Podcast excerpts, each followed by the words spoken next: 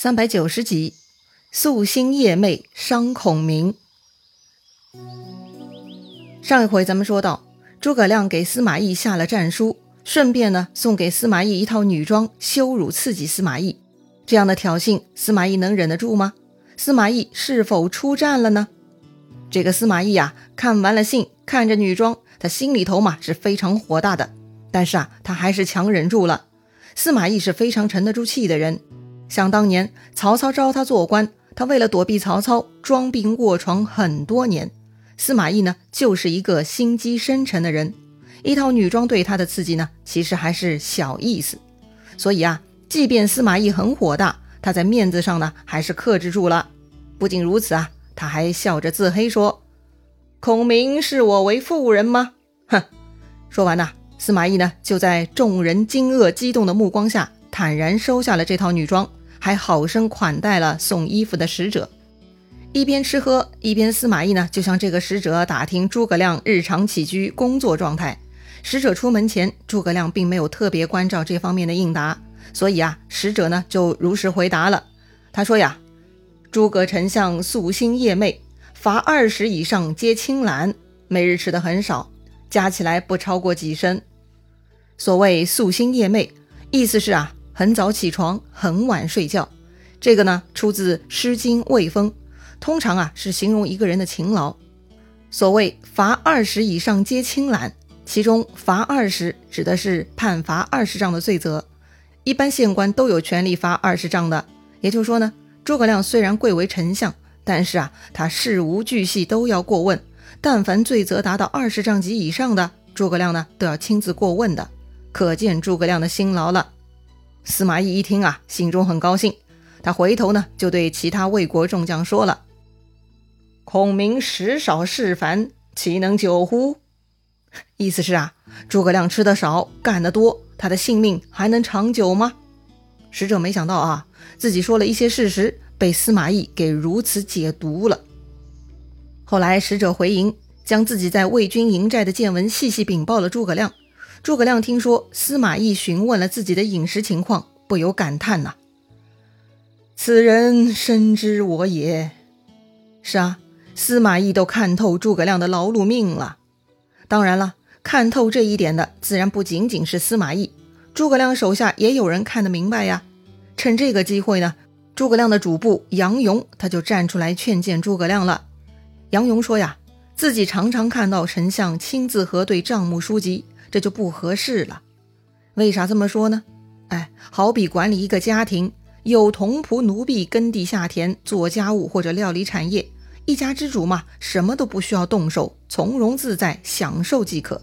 若是每件事情都主人亲自去做，最终疲惫困顿，一事无成啊。古人有云：“坐而论道，谓之三公；坐而行之，谓之士大夫。”三公很高级，他们只需要坐下来议论国家大事，亲自去做的嘛，只是士大夫而已。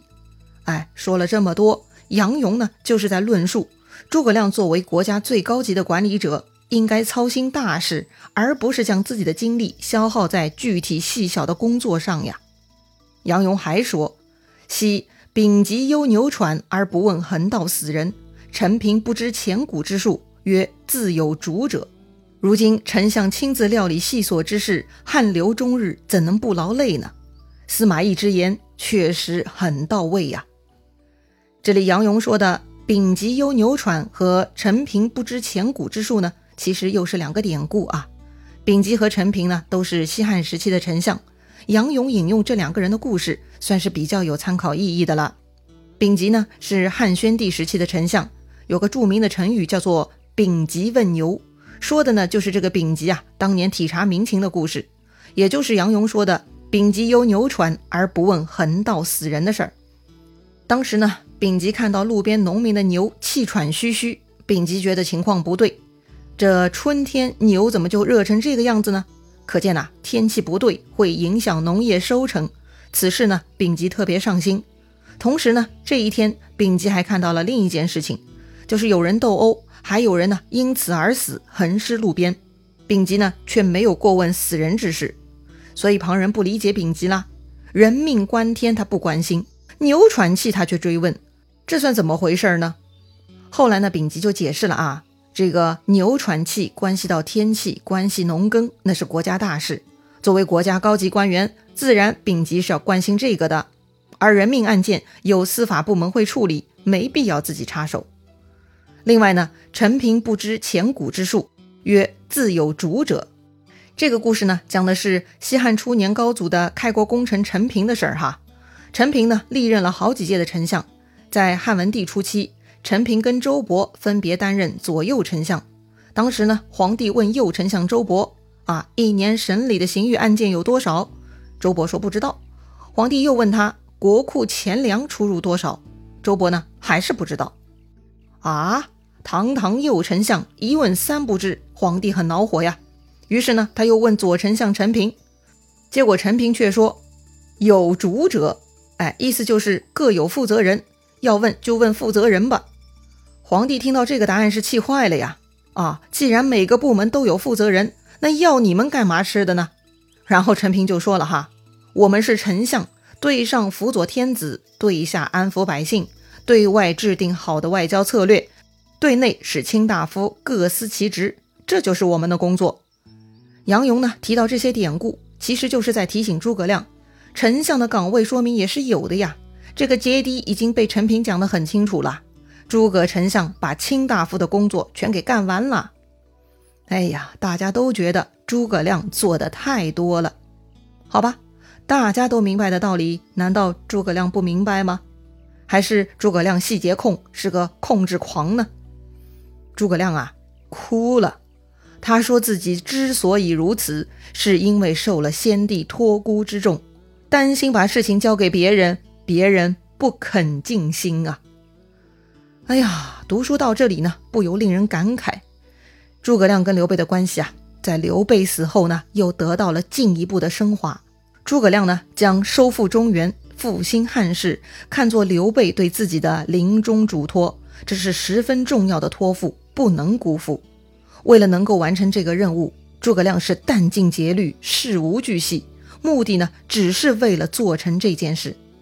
当然，今天的管理科学十分发达，我们有了很多高效管理的方法和措施，高层领导根本没必要亲力亲为，也是可以将事情完美推进的。但是在诸葛亮那个年代，人才呢还是靠举荐的，也没有特别有效的激励制度，是否尽心工作只看这个人的人品，这个嘛就太有变数了。所以诸葛亮不放心啊！哎呀，可怜呐！诸葛亮出了茅庐就得过劳死了。听诸葛亮这么说呢，旁边众人都跟着落泪，他们也都很同情诸葛亮啊。但谁又敢说自己能跟诸葛丞相一样尽心呢？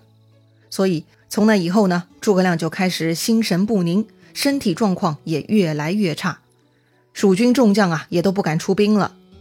再说魏军那边，诸葛亮的使者离开后呢，就炸锅了。司马都督竟然就这么收下了诸葛亮送来的女人衣服，继续一副怂样不肯出战，实在太丢人了。魏军众将领呢都受不了这样的羞辱，哎，到底还是不是男人？怕他个球啊！很多人呢向司马懿请命。要去跟蜀军一决雌雄，司马懿很清楚，这是诸葛亮挑战不成，故意来激将的。要是被激怒了出战，就真的上当了。所以呢，司马懿是铁了心不肯出战的。可是众人吵吵嚷嚷，也不利于稳定军心。于是啊，司马懿想出了一个缓兵之计。他对众人说：“不是我不敢出战而甘心受辱，只是因为天子有明诏，令我等坚守不出。”若是这就出战，那就是违背君命啊！可是，即便司马懿抬出了天子诏书，大家呢还是愤愤不平。于是啊，司马懿提议说：“既然你们都要出战，那就等我奏明天子，天子准许后，我们再一同对敌，如何呀？”好，大家都同意了，听天子的。于是呢，司马懿就写了表奏，派使者送去合肥见皇帝曹睿了。司马懿的表奏呢比较简单，大致的意思就是啊。臣很听话，奉旨坚守不出，等蜀军自乱呢。但是诸葛亮很讨厌送来女人衣服羞辱我等，所以呢，我向陛下请旨，请允许我效死一战，以报朝廷之恩，雪三军之耻。陛下若是批准，臣不胜感激。曹睿也是聪明人呐，他看了司马懿的表奏呢，就觉得不对劲儿。曹睿就问身边人了：“这司马懿自己决定坚守不出，为啥又上表求战呢？哎，他到底想干嘛呢？”旁边的老臣辛毗就说了：“司马懿本无出战之心，想必是众将受了诸葛亮的羞辱而愤怒不平，因而司马懿请陛下下明旨，只为了遏制众将求战之心啊。”曹睿觉得辛毗的分析很正确，既然如此嘛，那就应该支持司马懿。